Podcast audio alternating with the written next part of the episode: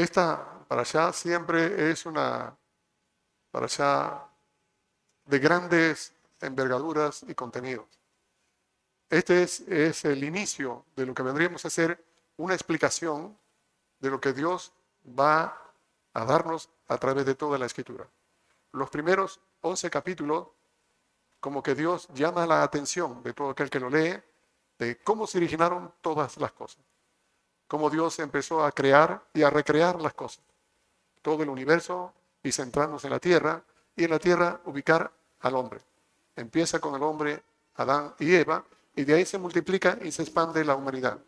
Esta humanidad empieza a poblar toda la tierra prediluviana y la moralidad de esa gente llega a ser tan sofisticadamente malvada que Dios ve que desde que nace el hombre es malo, moralmente hablando, es malo, dice, desde su juventud.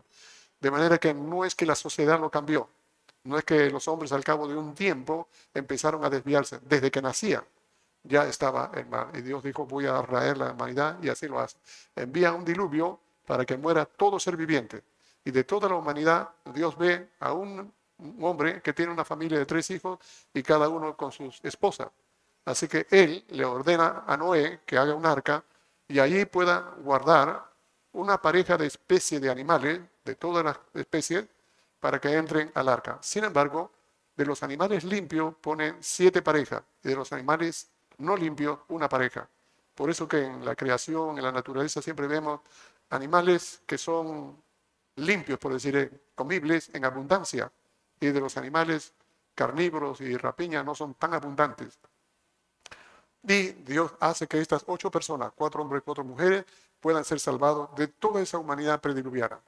Y luego de estas cuatro familias, de cuatro pares de esposos, Dios de nuevo abre la puerta para que nuevamente la humanidad se multiplique. Y entonces el Señor, al extenderse toda la humanidad, divide Moisés en tres secciones, los descendientes de Noé, que son Sem, Can y Jafé, y se multiplican. Y entonces describe la descendencia de, de Jafé, y luego la descendencia de eh, Cam y la descendencia de Sem. Como que Dios de nuevo de toda la humanidad está tomando la atención de todos nosotros y enfocando la humanidad hasta llegar a la descendencia de Sem.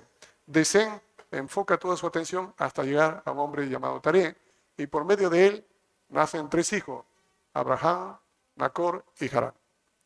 Abraham se casa con su sobrina llamada Sarai. Nacor tiene sus hijos y Harán tiene también hijos Milca y Lot, pero Harán muere. Y en esas, en esas vivencias que estaban en la zona de Mesopotamia, en Ur de los Caldeos, Dios llama a Abraham. No se sabe cuándo fue, ni en qué circunstancia. Un análisis un poco más antropológico hace notar por ciertos detalles que Abraham formaba parte de una familia muy distinguida. Tal es así que en esa familia destacaban por ser personas de abolengo y de riqueza. Tenían ciertas condiciones favorables. En esa situación es que Moisés, perdón, Abraham oye la voz de Dios, que le dice, sal de tu tierra y de tu parentela y vete a la tierra que te mostraré.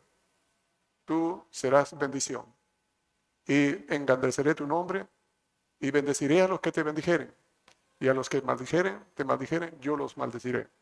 Y en ti serán benditas todas las familias de la tierra. Estas palabras, estas promesas, pudieron haber despertado en Abraham una esperanza porque él ya tendría más de 60 años, tal vez 70, no sabemos cuánto, y él ya era casado, y de casado era bastante joven. Por las condiciones que tenía, él era casado desde muy joven, y su esposa, una mujer hermosa, pero que no tenían hijos. Cuando Dios le dice, tú serás, tendrás de ti una descendencia, él pudo haber tenido una, esperanza de tener hijos porque en la antigüedad, en aquellas veces, el tener hijos era un honor, era un privilegio. Y tener hijo varón era más que bendición. Era algo que despertaba en la familia una gran despliegue de alegría, de festividad, de cosas, porque ahí proyectaba el hombre su vida, su apellido, su descendencia, su riqueza, y él podía descansar en paz sabiendo de que sus hijos y ellos habían de engrandecer. Esa era la cosmovisión antigua. Tener hijos era para ellos algo muy grande. Las mujeres, por ende, cobraban una dignidad, tenían un prestigio tan enorme porque podían ellas ser madres. Dicho ese paso, en esencia, pudieron haber tenido las mujeres una esperanza de que pudieran ser el Mesías porque eso nacía de ellas el Mesías, porque Dios le dijo a Eva, de tu simiente vendrá el que aplastará la, la cabeza del marino. Así que probablemente en aquellos tiempos también la mujer esperaba casarse para que pueda venir el Mesías por medio de ella. O sea, la expectativa de tener hijos era una de las razones que pudo servir a Abraham para despertarle, para creerle. A diferencia de todos los demás gentes que vivían creyendo en muchos dioses, Abraham fue de alguna manera trastabilado, afectado por este Dios que le afectó en su mente, en su corazón, le inquietó de tal manera que, como decíamos en otra palabra sencilla, le movió el piso. No sabemos cuánto tiempo pasó desde aquella vez, pero un día Taré, su padre, salió con Abraham, con su hijo Lot, con su nuera Sarai y todo, rumbo hacia lo desconocido. Y llegaron hasta Harán, una tierra que queda entre Mesopotamia y Canaán. Allí se quedaron. Y Dios lo tuvo allí a Abraham y a Taré. Hicieron negocios, se enriquecieron, murió Taré padre de Abraham. Y Abraham continuó con sus negocios. Esto es algo interesante. Dios puede llamar a una persona, pero no le quita de sus actividades naturales. No lo irresponsabiliza. También le deja la oportunidad de ser diligente en las cosas que hace, responsable en las cosas que tiene que eh, hacerse eh, de administración. Así que Abraham, o Abraham, en ese momento Abraham, Dicen que Abraham, Abraham, pero como Abraham, no Abraham. Él se quedó hasta que el padre los llevó y cuando su padre murió, él habría repensado en su situación. Y esa conjunción copulativa en el verbo, verbo, ese verbo que dice pero, fue lo que llevó todo un éxtasis, un momento, un cambio de actitud en el caso de Abraham. Él recordó y le dijo, ya te había dicho vete de tu tierra. No dice que Dios le dijo. Entienda bien, no dice que Dios le dijo, sino que ya Dios le había dicho. No es la palabra de Dios, es la mente de Abraham, que recuerda que Dios le dijo. Dios nos habla bien claro y espera nuestra respuesta. Así que nosotros tenemos que tener bastante sensibilidad para poder oír la voz de Dios.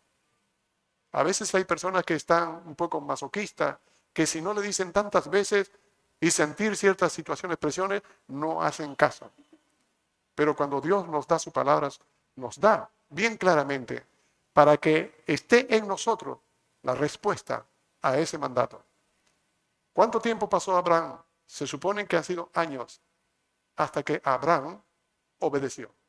Cogió todas sus cosas y habló y sus parientes eh, y toda la gente que había comprado. Probablemente han sido cientos de personas. Y cuando se tenía una persona de, por decirse, del nivel social, de la condición de Abraham, se tenían muchos siervos empleados. No calculamos, pero hay un registro que dice que Isaac tenía mil personas de su propiedad. ¿Qué le parece? mil personas. Para tener él mil trabajadores, mil empleados, mil siervos y miles y miles de animales, tiene que ser una persona muy pudiente. Imagínense, Abraham tenía riqueza en un mundo donde se podía hacer riqueza en abundancia. Y él cogió todas sus cosas rumbo hacia la tierra de Canaán. Ya sabía por dónde quedaba Canaán y caminaron hasta allá. Y llegaron a la tierra de Canaán. Y cuando él llegó tenía 75 años. Recién se dice que ahí tuvo 75 años. Pero cuando Dios le habló, tendría, no se sabe, 65, 70 años, pero no tenía 75. Era más joven. Y cuando llega a esta tierra en Canaán, estaban los cananeos. Sin embargo, se le apareció el Señor Abraham. y le dice, toda esta tierra te la daré a ti y a tu descendencia. Una vez más, hablando de descendencia, Abraham estuvo más eh, emocionado, tener descendencia. A los 75 años, su esposa 65 años, todavía podría ser alguna posibilidad. Y no sabemos cómo es que Dios se le manifestó.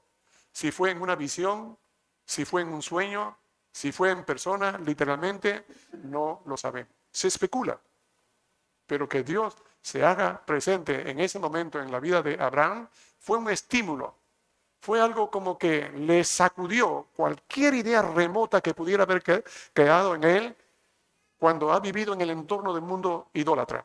Él vivía en medio de un país idólatra. Hasta su pariente Taré eran idólatras. Y él se escapó de ello. Y esta aparición o esta forma en que Dios se hace manifestar ante Abraham fue una manera de cómo que Dios se hace notorio más fuerte que la tradición idólatra que él llevó. Así que levanta un altar, le da alabanza al Señor, planta su tienda en Betel y luego va a Jai y después planta su, su casa entre Betel y Jai. Jai ahora podemos decir que es vida, pero en la antigüedad en esa parte significa montón de piedra, es eh, escombro de piedra. Y Betel significa casa de Dios. Y sin embargo, Betel estaba en la zona del oriente, de donde nace el sol. Y, uh, perdón, Jai está de donde nace el sol en oriente y Betel está en el lado opuesto. Entonces cuando en las mañanas Abraham se levantaba, miraba el monte donde estaban las piedras y dice, la vida mía ya no es de ser un montón de piedras. Ahora él tiene su casa frente a Betel, que es la casa de Dios. Betel, Betel, Betel, que quiere decir casa de Dios. Esta fue su vivencia primera. Lo interesante es que Abraham sale de allí y se va rumbo hacia el sur. Dice que desciende de Betel, se va por el Negev y empieza a haber hambre en la tierra. Y se dirige hacia Egipto. Llega a Egipto y allí se, asombra de que su esposa es hermosa y dicen los egipcios, al verte a ti hermosa, van a querer tomarte, a mí me van a matar y a ti te van a llevar. Así que dile a los egipcios cuando te pregunte que tú eres mi hermana. Así me harán bien a mí por causa tuya. Fíjese lo que propone Abraham. Muy egoísta, un hombre de fe, un hombre llamado. Resulta ser todavía que él tiene una mentira y es egoísta.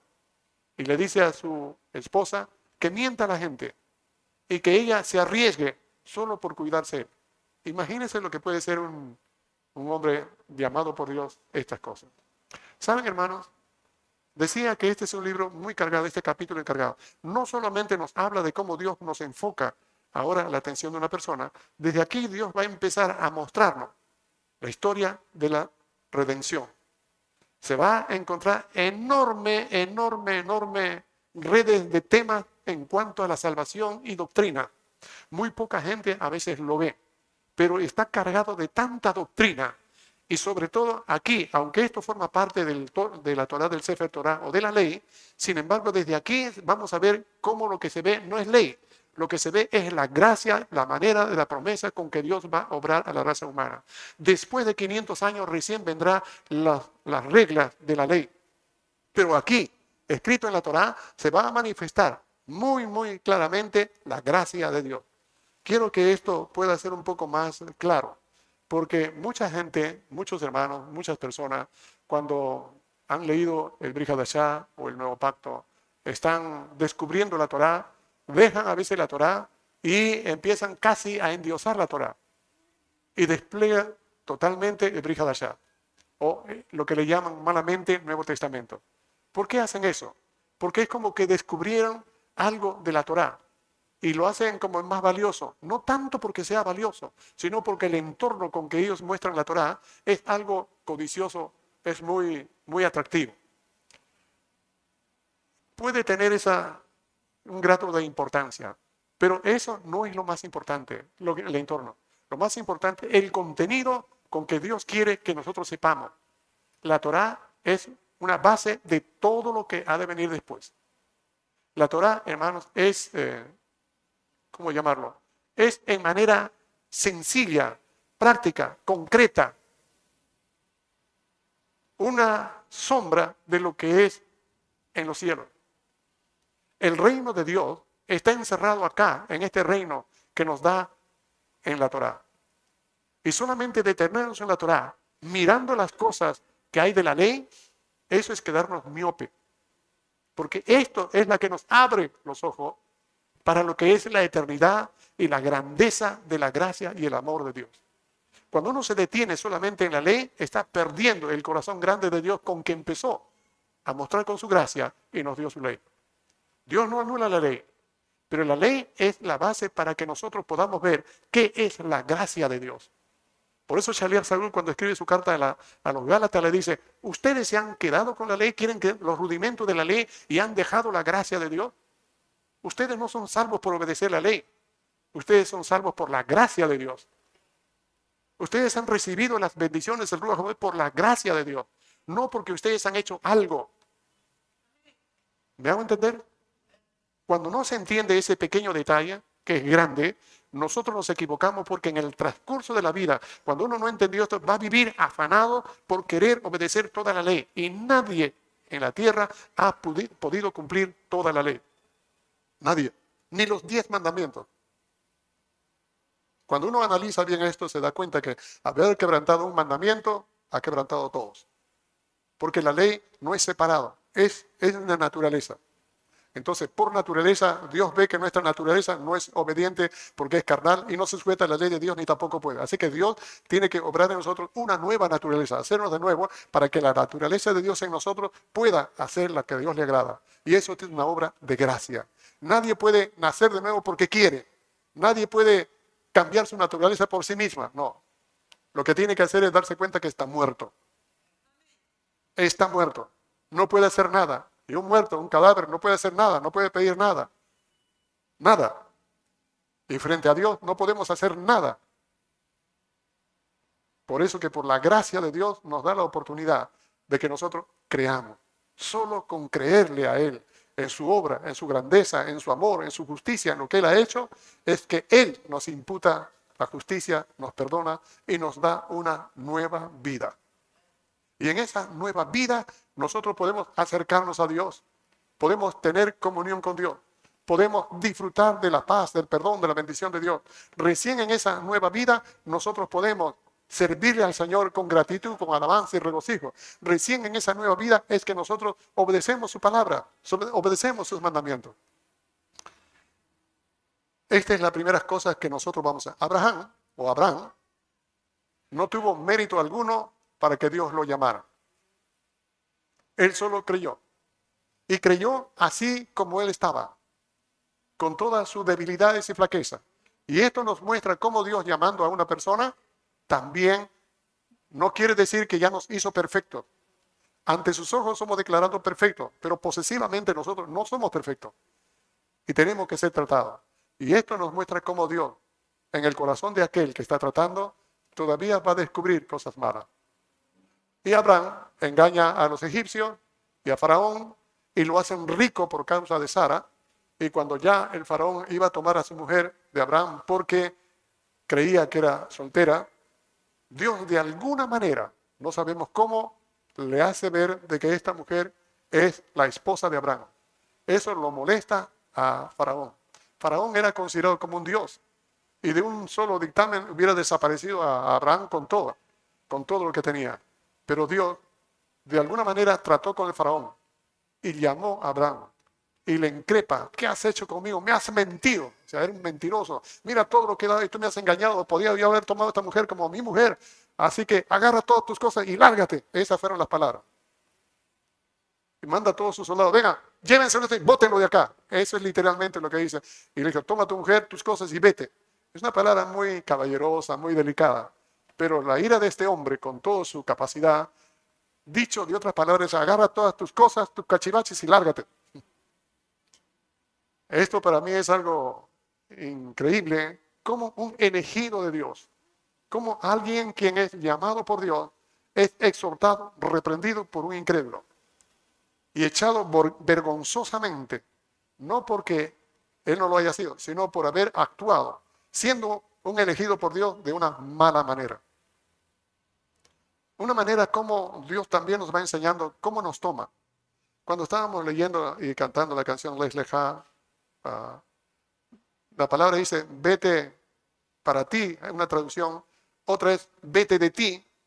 Otra manera de decir es como que tú tienes que sacar de ti todo aquello que te han hecho lo que tú eres. Aquella cosmovisión, aquel patrón de vida que has tenido para hacer lo que tú eres, lo que te da confianza, lo que el mundo te dice, confía en ti, tú puedes. Dios le dice, no, quita todo eso. No tienes, deja de ti esa confianza que tú tienes, incluso por la familia que tienes, deja también la familia. Y para que ninguna cosa de tu entorno te siga reteniendo, hasta también deja tu tierra, deja tu parentela, deja todo. Y vete, ¿a dónde voy? A la tierra que yo te mostraré. ¿Por dónde es? Camina. Voy para el sur, voy para el norte, voy para el oriente, para el occidente, solo camina. ¿Te das cuenta cuál es un acto de fe? No tiene orientaciones definidas. No es que Dios le dice, cuando tú llegas acá, vas a encontrar una curva y hay un perro echado y te vas a la vuelta a la izquierda. Más allá hay un árbol que camina por allá. Así llegarás. No, sal de tu tierra. ¿A dónde? Sal de tu tierra. Voy a caminar. Yo te mostraré. ¿Se imagina, hermano? Esto es algo que depende de la actitud del corazón de aquel que oye la voz de Dios. Dios me habló y yo tengo que obedecer. ¿Cómo lo haré? Él va a ir guiándome en la manera en que yo voy andando. Si yo no ando, Él no me va a abrir la puerta. Yo siempre menciono, ah, bueno, acá en el Perú solamente se, ve el hielo, pero cuando uno está, vamos a ver por Cincinnati, allí en estos eh, meses ya empieza, diciembre, enero, el hielo por todas esas ciudades sumamente, sumamente fuerte, muy, muy, muy fortísimo el hielo, la helada, Ohio, esa zona cuando uno sale de una casa para ir a, ir a, un, a, un, mercado, todo el camino es de hielo, de nevada y todo es muy, muy, muy congelado. Así que cuando uno maneja y llega hacia una de las puertas, el carro está en calefacción, baja del carro y con la misma va corriendo hacia la tienda. Y la tienda adentro está con terma, pero todo está congelado. Si uno espera que nos abran, tienda, abran la puerta que voy a entrar, no entraría, se queda solo y sin voz gritando del carro. Lo único que tiene que hacer es ir, caminar a prisa para llegar hacia la tienda. Y cuando uno llega a la tienda, cerca de la tienda, la puerta se abre solo, no hay nadie que lo abra. Y cuando se abre, uno cruza el umbral y se cierra. Es como ilustrarle a ustedes, cuando Dios te dice ve, tú tienes que caminar. Él no te va a abrir la puerta, no te va a decir, haz acá, no. Tienes que caminar, porque Dios lo que quiere ver, la actitud de obediencia. Solo mientras percibe en nuestro corazón obediencia es que Dios nos guía y nos abre el camino. No esperas, no es, es inútil estar esperando que Dios nos dé una señal. Es igual como cuando dice, ve y haz la obra de evangelista. No tienes que esperar una señal. Hay algunos que dicen, una señal, una visión de Dios que debo evangelizar. Bueno, ¿por qué tienes que esperar una visión? Hace más de dos mil años está escrito, ve y anuncia la palabra. ¿Me entender? Ya está el mandato. ¿Qué espera? Estoy esperando una señal, que alguien venga, ore por mí, me ponga la unción. No, no, está el mandato. Cuando hay mandatos concretos y tácitos, uno lo debe obedecer. No tiene que esperar señales. Abraham salió avergonzado con su sobrino y volvieron hacia la tierra donde había estado. Volver al Señor, empezar otra vez. Pero como tenía tanta riqueza, estaba Lot, que también tenía mucha riqueza, mientras estaba con su tío Abraham, Lot se enriquecía también. El punto es que tenían tanta riqueza que no había campo suficiente para todos los animales. Los trabajadores de Lot pelearon con los trabajadores de Abraham por causa del pasto para los animales. Se enteró esto Abraham y eso que estaban allí los cananeos y otras tribus, Abraham le dice a Lot, no debemos pelear porque somos hermanos. Qué importante es eso, hermano. Qué, qué vital. No solamente es por la relación de vida, sino por la gente que está allá. ¿Cómo va a aprovecharse de ver que sus parientes están en pleito? Nosotros vemos cómo hay problemas en las familias con los hermanos que se tratan a veces peor que enemigos. Algunos dicen que un amigo es a veces mucho mejor que un hermano. Es una pena porque tiene que ver con dos cosas. La manera como los padres han criado y dos, la actitud del corazón. Lot era un hombre que a la luz de esto se supone o se nota que tiene mucha ambición. Siempre quiere luchar por las cosas, pero no trabajar por ellas. Son dos cosas diferentes. Uno lucha por las cosas y otro trabaja por las cosas. ¿Se nota la diferencia?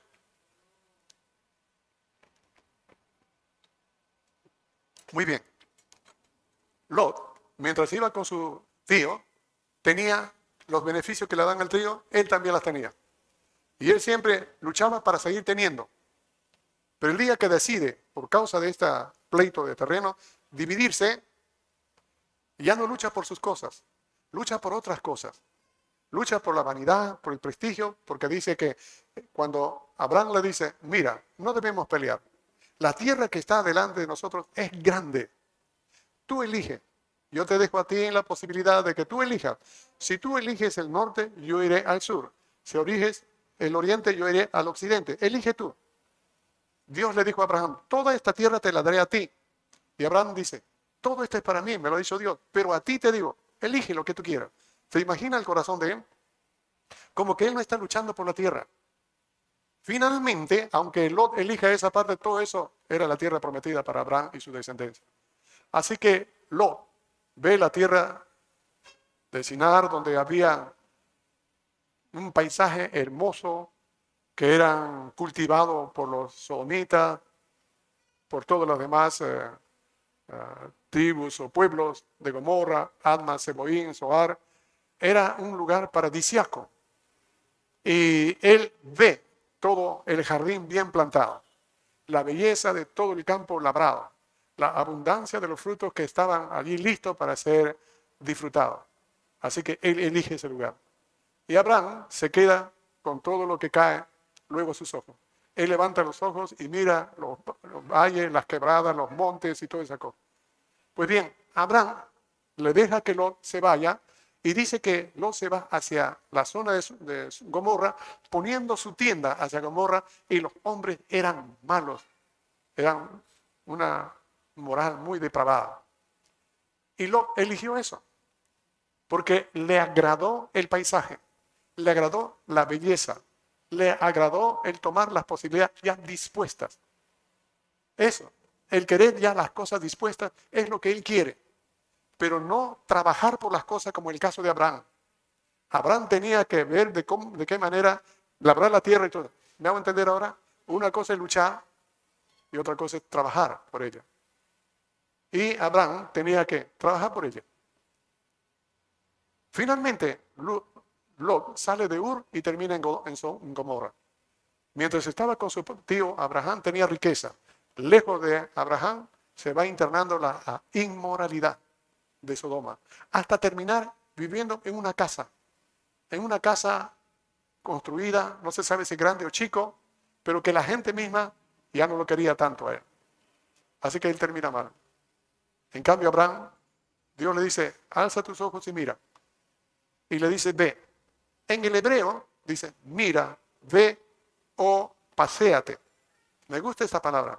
Le dice, Abraham, alza tus ojos y paséate por todo lo largo y lo ancho. Dice, vete al oriente al occidente, hacia el norte y al sur. Es toda la tierra, ve. Esa era para mí la pregunta, ¿por qué Abraham no tuvo un lugar donde quedarse a vivir toda su vida. Vivió determinados tiempos en determinada zona, por algunos años. Pero ¿por qué él siempre tenía que hacer sus cabañas y su campamento? Uno, porque no en todo tiempo duraba el campo y la cementera para tantos animales y tenía que viajar para poder llevar animales en los campos más verdosos. Esa es una de las razones. Y la otra es porque Dios le dijo, conoce toda la tierra que te voy a dar. En la antigüedad, cuando se hacía un negocio de compra de terreno o compra de animales, el, ex dueño le decía antes de comprar, venderle a, alguien, ¿qué, ¿qué, parte quiere? Quiero tanto esto. Ahora ve y toma los límites donde tú, tú vas a tener el terreno. Te voy a vender hasta acá. Y él tenía que pasar por todo el lugar de reconocer o reconocimiento del terreno que le iba a tocar.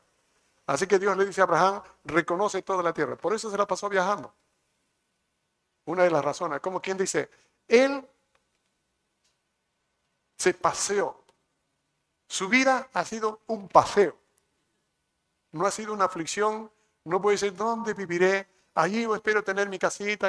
Lo hizo en algún momento, pero su tarea era disfrutar.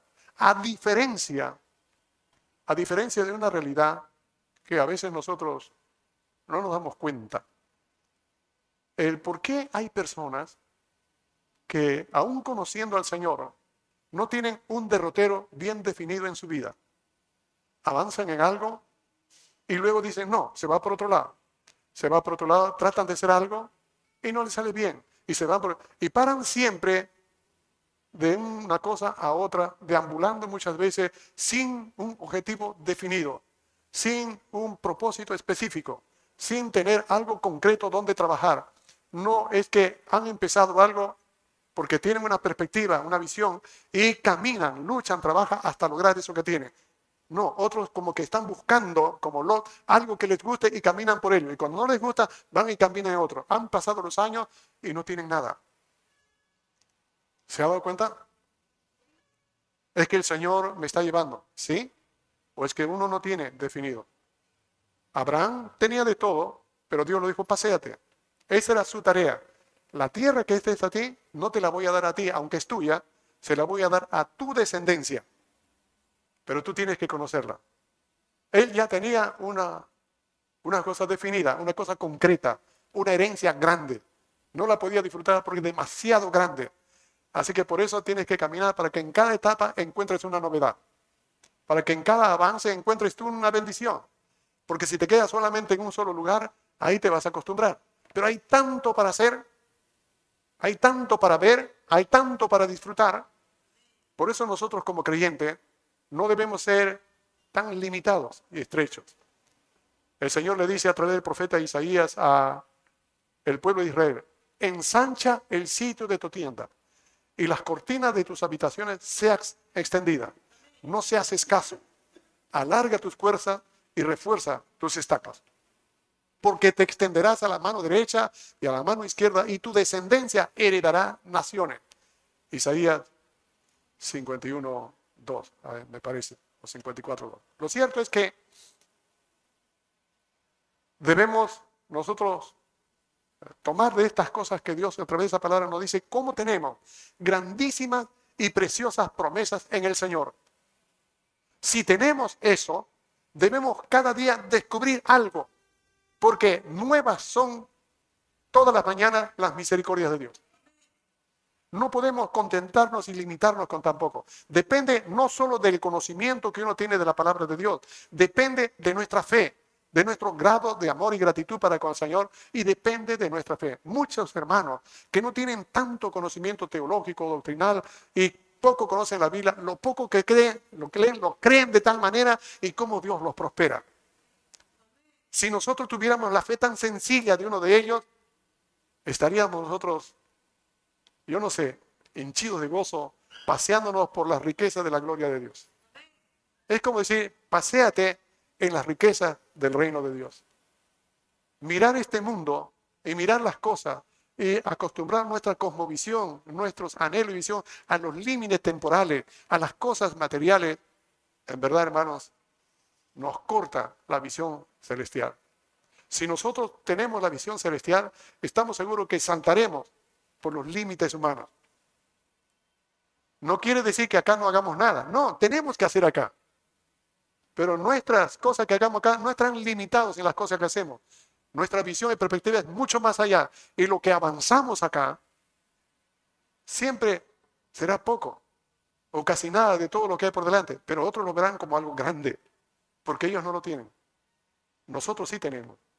Así como Dios le dio promesas a Abraham, y todo aquel que cree como Abraham es heredero también de las bendiciones. Está escrito en el libro de Gálatas. Así que Abraham se despide de Lot, Lot se va y termina en Gomorra. Y Abraham está tranquilo, no se mete en problemas, está viviendo aparte. Y a cabo de un tiempo llega un fugitivo, alguien que estaba medio herido, escapando, jadeante, sudoroso, con hambre, ante Abraham, y le dice, los reinos de Kedorlaomer y otros más de Sinar han venido contra Sodoma, Gomorra, Alma, Seboín, Soar y los han atacado y se han llevado todas las cosas y a los rehenes y prisioneros y entre ellos está tu sobrino Lot. ¿Qué? Dice Abraham, mi sobrino Lot. Y Abraham lo quería. Quería Lot. Porque era su sobrino. Era como si fuera su hijo. Lo había tenido. Y ahora, porque Lot quiso irse allá, ahora, porque se fue allá, terminó prisionero. ¿Qué le parece? Quería buscar mejores cosas y terminó en peores circunstancias. Así que lo, hace, lo que hace Abraham, va y llama a todos sus siervos, a sus empleados, los nacidos en casa, suman 318. Los arma y los prepara para una guerra. Pero busca tres amigos más que son como socios de él o amigos, allegados, y también ellos juntan su empleado y siervo y hacen un buen grupo. Y se van a buscar a estos que se llevaron a, a Lob y a todos sus parientes. Aprovechan una estrategia de asaltarlos a todos estos ejércitos vencedores que estaban descansando en la noche y los rodean estos eh, amigos de Abraham y a través de artimañas con animales y con teas de fuego producen un ruido escandaloso y en la noche se ve una gran masa de luces y todos los que estaban allí descansando por su triunfo se encuentran rodeados, se asustan y escapan. Y así que Abraham y todos los suyos logran vencerlos y perseguirlos a todos. Los persigue hasta la entrada de Damasco. O sea, es un trecho bastante largo. Aproximadamente los ha perseguido, no estoy seguro si dice 10 o 100 kilómetros. Se imagina de una guerra durante kilómetros, hasta 100 kilómetros. Eso es como que los vencieron. recupera todos los bienes a la gente y a, su sobrino Lobo. Cuando él regresa, se encuentra inmediatamente con Melquisedec. Aquí nos dice el sacerdote de Salén, que quiere decir Melqui, rey de paz, o rey de Salén, rey de Jerusalén. Y también aparece otro que es el rey de Sodoma y Gomorra. Ambos se le acercan a Abraham cuando él viene. El primero que se acerca a Abraham es Melquisede. Y Melquisede lo ve a Abraham y le dice, bendito eres tú, Abraham, del Dios altísimo, bendito eres tú que te bendijo y te entregó todos estos en tu mano. Bendito es el Señor que te bendijo. ¿Cómo Melquisede sabe que Abraham es bendito por el Dios Altísimo? Y él dijo, bendito el Dios Altísimo. ¿Cómo sabe él, en medio de un mundo idólatras, que Abraham es un hombre bendito por el Dios Altísimo, creador de los cielos y de la tierra? ¿Sabe por qué? Porque este hombre, llamado Melquisede, es un caso curioso. En un libro lleno de genealogías, como es Bereshit, muestra a Abraham, a, a Melquisede, que no tiene ninguna genealogía. No sabe ni de dónde viene, ni quiénes son sus ancestros, ni siquiera quiénes son las continuaciones. Hay por allí algunas supuestas investigaciones que han tratado de disipar esta supuesta incógnita, diciendo que Melquisede es el mismo Sem, que es hijo de Noé, que vivió en una tierra donde era muy considerado, que hay por ahí algunos escritos. Son esas especulaciones que le han dado algunos que han tratado de dar una hipótesis de explicación, pero que no eso es nada certificado como lo que dice la Biblia. ¿Sabe entonces qué quiere decir? Como dice el, Hebreo, el libro de Hebreo capítulo 7, este Melquisede, rey de Salem, sacerdote de Dios Altísimo, sin principio y sin final. Es una figura del Mesías. Por eso, que siendo él una figura del Mesías, una teofanía, la presencia del Mesías antes en el antiguo pacto, por eso que siendo él, ¿de dónde? Es que le dice a Abraham, yo sé que el Dios bendito te ha bendecido. ¿Por qué? Porque él estaba ahí, el Mesías. Y él es el que le bendice. Por eso es que declara, Bendito de Dios. Y eso lo reconoce Abraham y le da a Melquisede los diezmos de todo. Es como que reconoce a Abraham que Melquisede no es cualquier sacerdote. Melquisede es alguien más grande, así como Dios, a quien se le debe dar todos los diezmos de todo. ¿Qué le parece? Y luego aparece el rey de Sodoma, felicitándole, contento, quédate con todos los bienes y danos a los hombres. Y Abraham le dice, no, yo he jurado Dios altísimo que ni una pita, ni un cordón del zapato Yo lo tomaré de tu mano para que no vayas a decir yo enriquecí a Abraham. Lo que van a tomar son la gente que trabajó conmigo, ellos, que tome la parte suya. Pero a mí no me vas a dar nada. Así que se lo dejó ir. Era una manera de, como que Abraham ya sabía qué calidad moral tenía esta gente. Y lo más curioso, ¿sabe?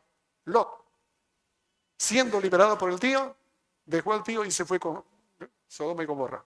Otra vez. ¿Qué le parece? Eso indica la calidad, la cualidad moral que tenía las zonas. De, de alguna manera, Lot, de alguna manera simpatizaba, se inclinaba o de alguna forma él tendría algo que decidía ir por Sodoma y Gomorra. Así fue que se quedó. Esto es lo que en síntesis del capítulo 14. Más allá vamos a ver otra cosa que tiene que ver en el capítulo 18. El capítulo 15 nos habla cómo Dios llama a Abraham cuando él tenía 85 años a una hora de la madrugada, que le aparece el Señor Abraham y le dice, Abraham, yo no temas, yo soy tu escudo y tu galardón, y tu galardón será sobremanera grande. Y Abraham le dice, Señor Adonai, yo ya estoy viejo y tengo tantas cosas y no tengo un hijo quien puede heredar. Solo tengo un mayordomo y su hijo. Ellos serán los que me van a heredar. Y el Señor le dice, no, un hijo tuyo te va a dar. ¿En qué conoceré? Oh, toda esta tierra yo te la voy a dar. Y le dice, ¿en qué conoceré que tú, que tú me la vas a dar y yo voy a heredar? Y entonces el Señor le manda a traer unos animales y después dice, pártelos por la mitad. Y la costumbre era que se partían los animales por mitad y se ponían en dos extremos, uno frente al otro. Y uno pasaba por estos animales llevando una antorcha y poniéndolo como una especie de holocausto. Así lo hizo en el día. Y luego dice que las aves de rapiña venían a querer comerse las piezas y Abraham las ahuyentaba. Tenía que vigilar que ninguna ave rapiña quitara nada de lo que él había presentado a Dios. Y dice que viene la noche y una terrible oscuridad, que él tuvo gran miedo. Y el Señor le dijo, yo te voy a dar la tierra, y todas las tribus que están por acá. Y aquel momento dice que llega el amanecer o la noche y lo único que se veía un, un humo tan espeso y un fuego que se paseaba entre los animales. Ese fuego ya no era Abraham quien llevaba eso, era el fuego. Era como decir, ya lo he dicho varias veces, los animales tipifican algo cuando Dios le dice a Abraham, tráeme un becerro, un carnero, una cabra, una tortuga y un panomino. Era como tipificar una área de la vida de Abraham que debía llevarle ante el Señor. Estas, estas reacciones, estas actitudes que tienen que ver con cada animal, es la que hace que una persona no le crea a Dios. Uno de ellos, su confianza en sí mismo, como el buey y el becerro, que es, eh, confía en sí mismo.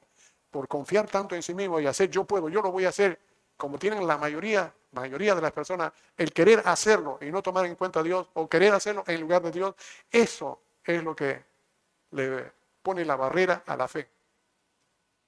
Eso tiene que ser consagrado. Consagrado no quiere decir quitado. Esa fuerza, esa capacidad de, de hacerlo debe ser consagrado a Dios. No quiere decir, yo no voy a hacer nada, ya no doy nada, mi fuerza, ya, yo quedé muerto, no quedo nada, Dios hace todo. No, no es así. Es la capacidad que uno tiene las cosas para hacer, la debe hacer para servicio al Señor. No es para vanagloriarnos yo y dejar a Dios de lado. Esa es la intención. El carnero, la obstinación. Algunas personas son tercos, tan tercos, que no quieren hacer caso a nada. Y por eso tampoco la fe puede obrar. Porque la fe tiene que obrar en libertad, en el corazón espontáneo, dispuesto a ver las maravillas de Dios. Pero la, la, la obstinación, la terquedad, pone un techo, una barrera a la fe, la oprime, la esclaviza la obstinación. Y algunos dicen su pasión, su vehemencia, pero esa pasión, esa vehemencia, no es la tenacidad solamente, es un capricho, una rebelión. Hay algunas personas que vienen, me dicen, Rabino, tengo este sentimiento por esta chica, y me hablan de esto y aquello, o yo quiero ser este rabino y todas esas cosas. Y yo les digo, como para probar hasta qué punto esto y aquello, y siguen. Y finalmente algunos digo, tú lo que quieres ¿Es una aprobación o quieres un consejo? Y me miran, me dicen, no, no, no, Rabí, no quiero. Entonces te explico. Y muchas veces, por obstinado, quieren en la misma cosa y terminan equivocados. ¿Cuántas veces he visto personas que quieren hacer un ministerio porque ven esto y lo otro? Amén, eso es bueno. Pero lo hacen a su manera creyendo que está bien. Y yo dejo para que el Señor tenga la libertad de obrar.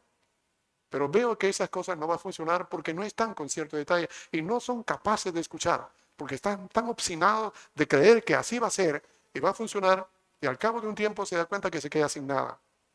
Por eso, hermano, uno tiene que tener la sensibilidad para que esa obstinación del carnero sea sacrificada. La cabra es como llamamos la independencia, ¿no? Le gusta que le manden, le gusta que uno haga las cosas como uno quiere. Yo voy a hacer así, me gusta, no quiere sujetarse. El no querer sujetarse es algo que también impide a la fe.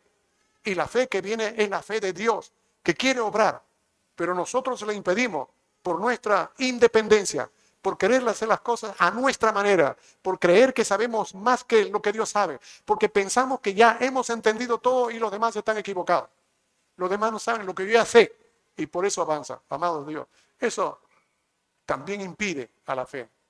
La tórtola, el temor, el palomino, el miedo, la lástima, la sensibilidad, todo eso tiene que ser consumido en el fuego. Cuando uno le presenta al Señor tiene que ser partido y tiene que ser quemado. Pero ese fuego que está dando es el fuego de Dios. ¿Se acuerdan cuando Abel va a ofrendar al Señor? Que viene fuego de Dios, que indica la presencia del Señor.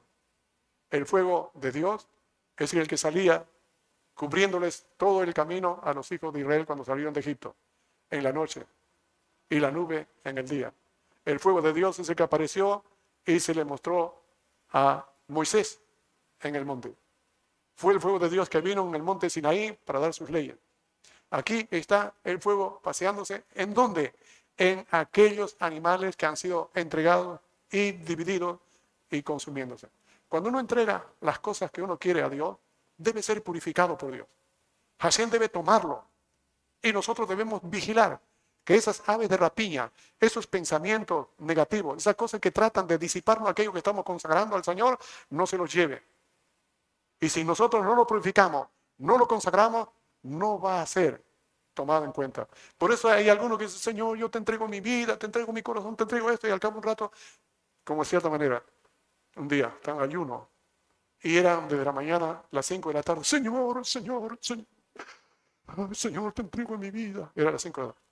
Oye, hermano, hermano, ¿qué hora es? 5 de la tarde. A 5, vaya, Señor, Señor. ¿Se imaginan? Es una forma grotesca lo que estoy diciendo, pero ¿hasta qué punto nosotros queremos manejar las cosas y no lo consagramos al Señor?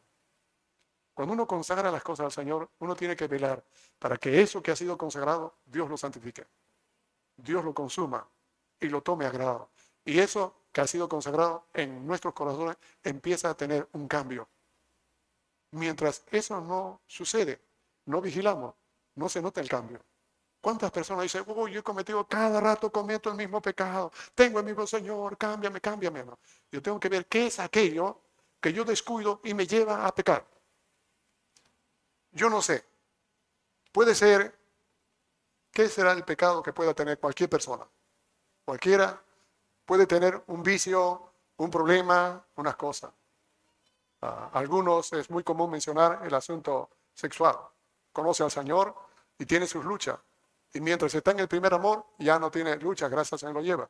Para hasta que un día empieza a ver la televisión o ve una película, hay actos ahí muy, muy, muy rojos, y este se siente mal, pero después a veces ve películas, fotos, o entra en conversaciones, o maquina en la mente.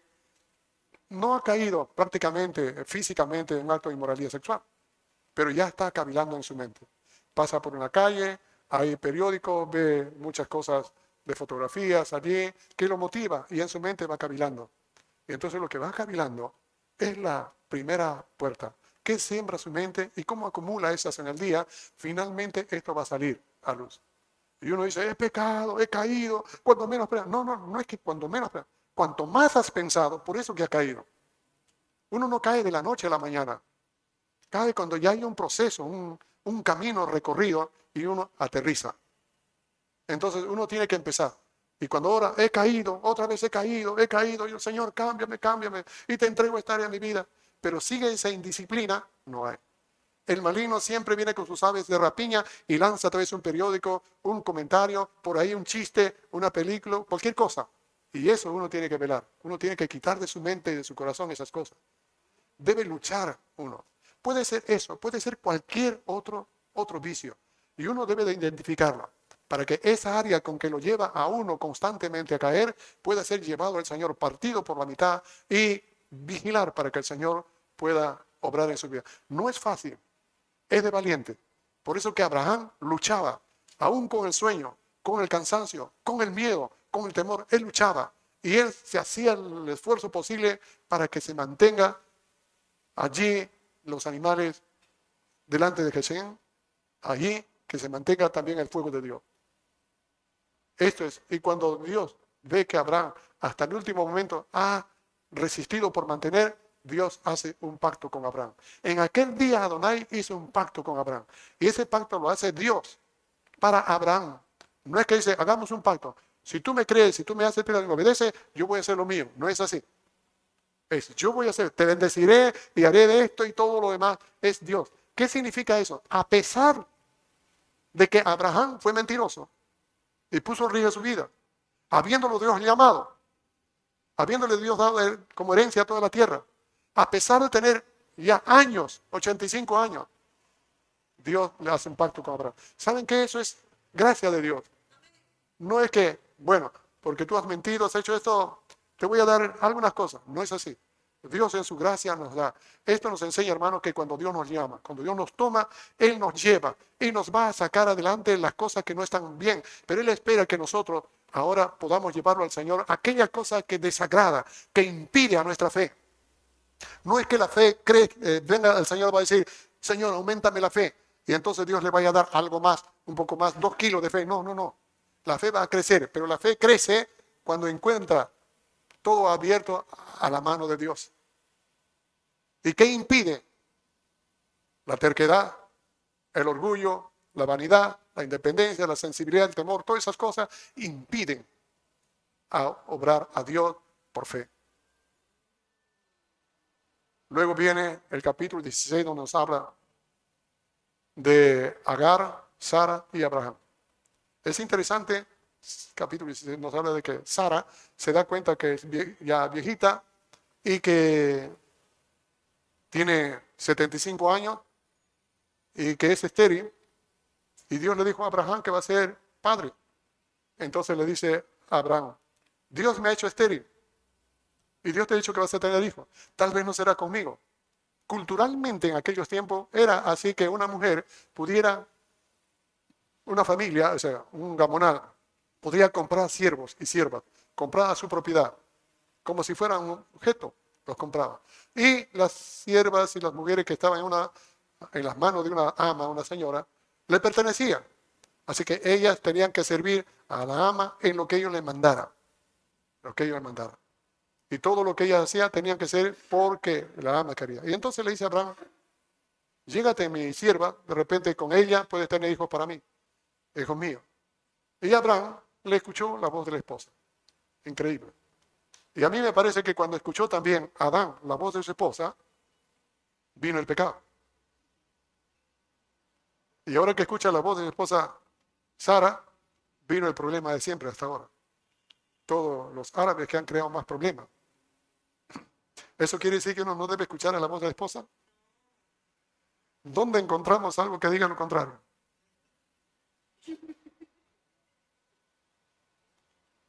Lo encontramos cuando Dios le dice a Abraham, después que nació Isaac, Sara le dice, Ismael no va a heredar lo que mi hijo Isaac va a heredar. Y eso le parece escandaloso a Abraham. Y Dios le dice a Abraham, ¿no te parece escandaloso? Oye la voz de tu mujer y haz lo que ella dice en cuanto a Isaac. Las mujeres, tranquilas. Muy bien. ¿Qué quiero decir con esto? A veces por la impaciencia, por el nerviosismo, por circunstancias que pueden presionar nuestra vida, desvirtúan nuestro fruto de la fe. Sara también creyó que Dios le había prometido a Abraham un hijo. Y como ella creía, viendo su cuerpo, que no podía, así que dijo, bueno, será entonces de otra manera.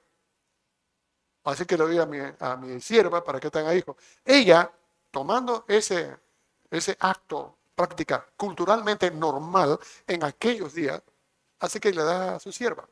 La sierva sale embarazada y la menosprecia. Le salió tiro por la culata. Así que le dicen, mira lo que está haciendo. Y Abraham le dice, veas con ella como tú quieras. Y la bota. El ángel del Señor aparece y le dice, vuélvete a la mujer, sé sumisa hasta que nazca este muchacho. Y a este muchacho haría una nación muy grande y será fiero. Muy bien. ¿Qué estoy diciendo con esto? Estoy diciendo que la impaciencia de Abraham se juntó con la casi desesperación de Sara. Al ver que no puede ella, buscó una artimaña, una argucia para poder decir, hay que cumplir la promesa a través de esta forma. Y buscó una solución como ayudar a Abraham a que Dios pueda cumplir su promesa, porque Dios dijo una promesa, pero no dijo cómo lo va a hacer. Así que ella lo va a hacer. Y lo que hizo fue un error grande. ¿Me hago entender? Ella se dejó llevar por la circunstancia, viendo su cuerpo, viendo la promesa, viendo la necesidad, y tomó una solución a su manera, la cual no era correcta. Lo mismo fue con Eva. Ella vio lo que no debía ver, le escuchó a quien no debía escuchar, comió lo que no debía comer, y todo está bien hasta que se lo llevó a su marido. Y a su marido le dijo, no, no te va a hacer daño, yo comí, no me morí. Mira, ¿ves? No me pasó nada. Así, ¿verdad? Comió, quedó mal. Así. Esto, hermano, como la promesa de Dios puede ser tomada por fe en confianza. Según capítulo 6 del libro de Hebreo, que dice que por la fe y la paciencia heredan las promesas. Así que hermano, Dios lo hace así para que nosotros podamos ir desarrollando confianza en el Señor. Algunos dicen, yo le pedí al Señor hace poco, escuché algo, yo le oro a Dios todo y no ha cambiado, estoy decepcionado de todo. Es que no funciona como uno quiere, funciona como Dios quiere. Mientras Dios está tratando con los animales que tenemos dentro de nuestro corazón. Así funcionan las cosas. No nos da todo al momento. Dios le hubiera dado todo el terreno a Abraham. Pero ¿qué vas a hacer tú, Abraham, con todo lo que te dado? Si no puedes ni siquiera caminar uno, un kilómetro alrededor. ¿Qué vas a hacer con toda la tierra? Así que te lo voy a dar después de 400 años. A los 430 años Dios se lo dio. ¿Por qué? Porque Abraham tenía que hacer una multitud. Para que la multitud pudiera entrar a la tierra grande.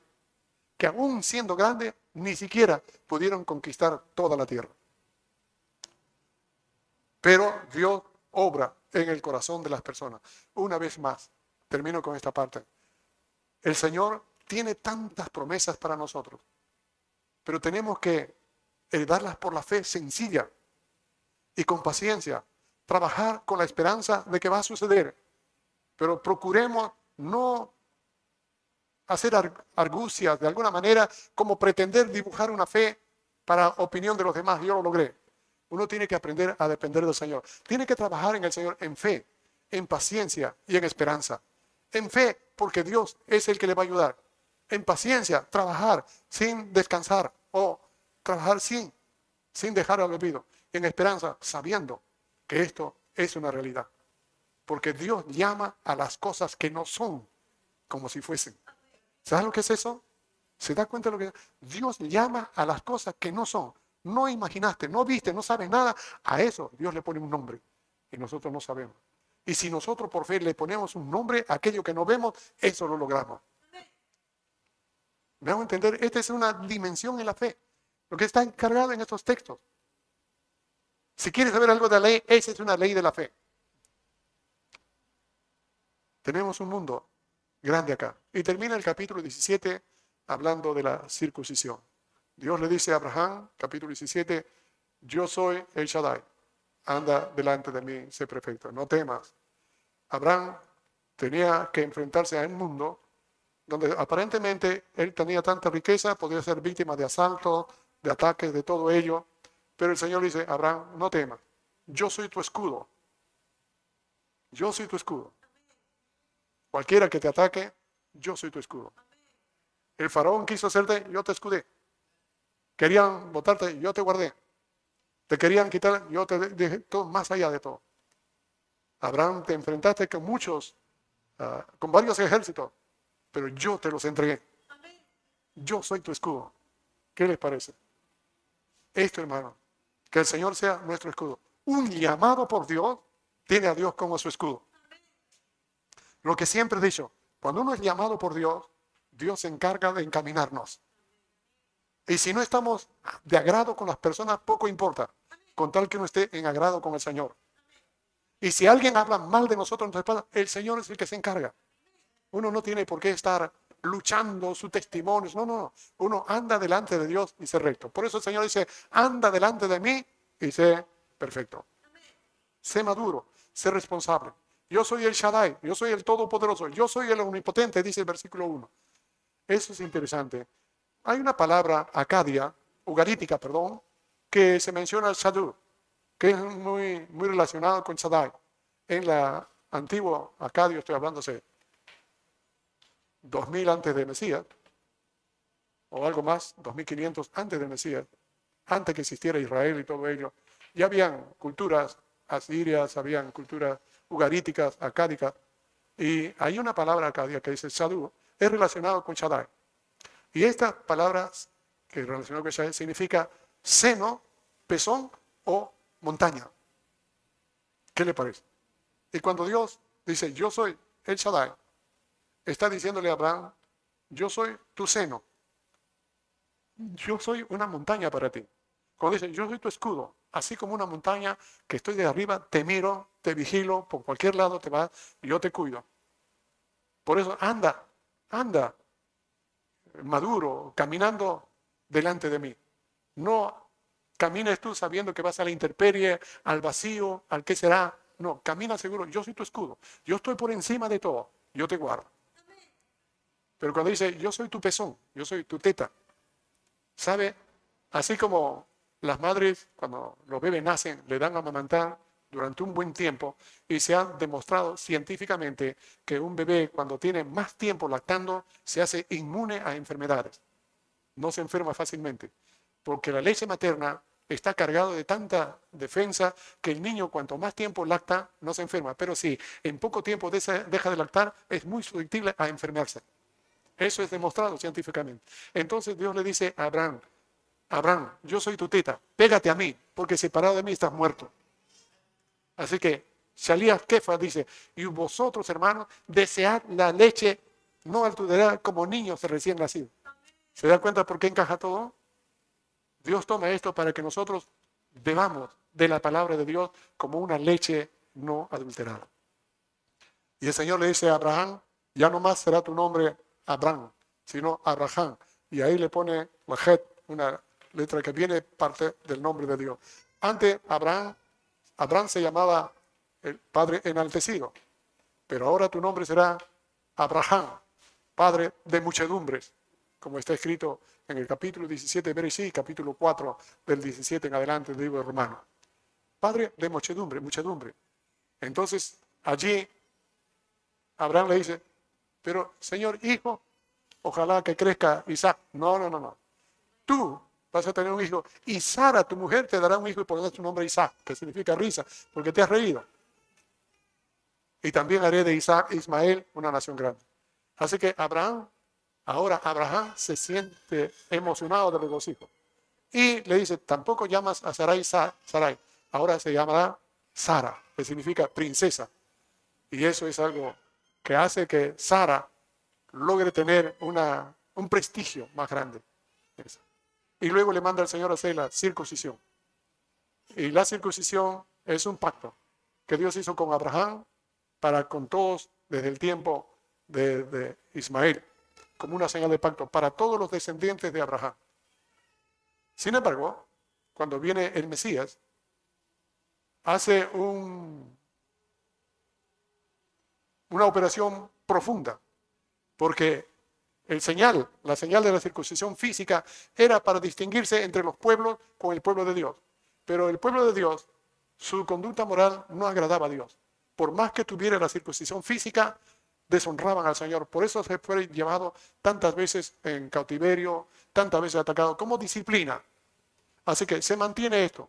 Pero todo aquel, recuerda, que como Dios tomó por gracia y está haciendo a través de esta ley una obra grandiosa, Él hace una obra grandiosa con la circuncisión espiritual, una circuncisión en el corazón, como habla el libro de Romanos, perdón, eh, capítulo 2 y el capítulo 3 ah, de Gálatas, la circuncisión, de, y el capítulo 2 del libro de Colosenses. Una circuncisión no hecha de carne en la mano, sino una circuncisión del corazón. Que dicho sea de paso, esto es lo que Dios demandó del pueblo de Israel. Circuncidados el prepucio del corazón, más que de lo físico. Así que termino diciendo, hermano, he dicho solamente títulos y pensamientos. Pero en realidad, para que, para que descansen. Resumo diciendo, cuando Dios llama a Abraham, es para que entendamos, entendamos cómo Dios nos llama a nosotros. Así como trata Dios a Abraham un tiempo de gracia, también nos trata a nosotros. Dios hace que saque de nosotros aquellas cosas que deben ser quitadas y que nosotros debemos consagrar a Él aquellas ah, como animales que tenemos que impiden nuestra comunión y nuestra fe con el Señor, para que Dios pueda hacer con nosotros libre ah, espacio a fin de que podamos tomar de su herencia. De la herencia que Dios nos ha dado es grandísima. Por eso que Pablo escribe en su carta a Efesios 1:18, yo oro para que Dios les dé a ustedes espíritu de sabiduría y de entendimiento para que comprobéis cuál es la esperanza que nos ha llamado y cuál es la, la riqueza de su gloria para con vosotros lo que creemos. ¿Ustedes imaginan la riqueza que tenemos? Cosas que ojo no vio, ni oído yo, son las que ha preparado para los que le aman. Hay tanto. Y nosotros tenemos esa fe puesta por el Espíritu de Dios el día que entregamos nuestra vida al Señor. Y por su gracia nos ha dado. Todo lo podemos ganar no por mérito propio, sino por la gracia de Dios. Amén. Porque el Mesías hizo todo lo que nosotros no podemos hacer. Y tenemos esto. Y el Señor nos ha puesto un sello, una circuncisión del corazón. Quiero decirle a todos los que tienen miedo a la vacuna, que es el sello de la bestia, no, pero el Señor ha hecho un sello en el corazón. No en la carne, ni en el cuerpo, ni en la frente. Ese sello nadie lo puede quitar. El mundo era una sello, enseña la marca, como cualquiera tiene una cicatriz, pero el Señor ha puesto su sello en el corazón de todos los que le aman. Por eso que el sello de la bestia va a ser marcado para todos aquellos que no quieren saber nada de Dios, que no quieren depender de Dios, porque está escrito. Y aquellos que, no, que han querido comprar y vender y hacer cosas y no han querido sujetarse a Dios, fueron marcados por la bestia.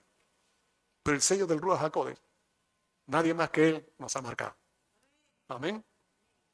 Y que el Señor bendito sea, los bendiga. Bien, hermano, solamente mencionar una cosa, pero una cosa, termino con eso pequeñito.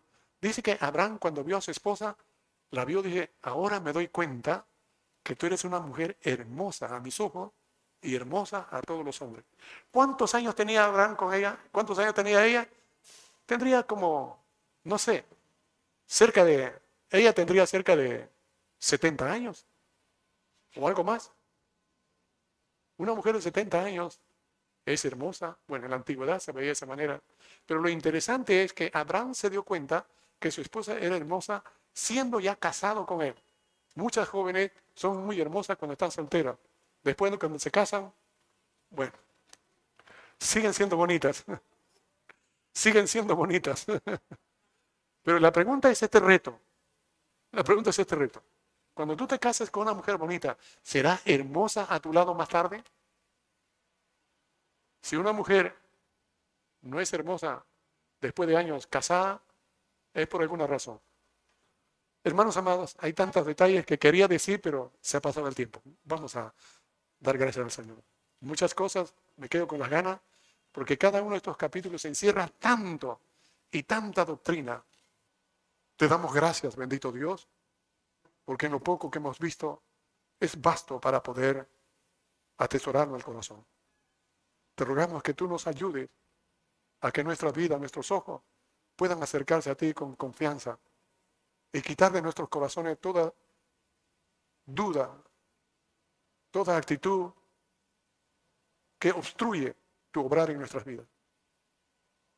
Que solo tú puedas ayudarnos a lograr tus promesas. Bendice la vida de cada uno de tus hijos. En el nombre de tu Hijo Yeshua te lo pedimos. Amén.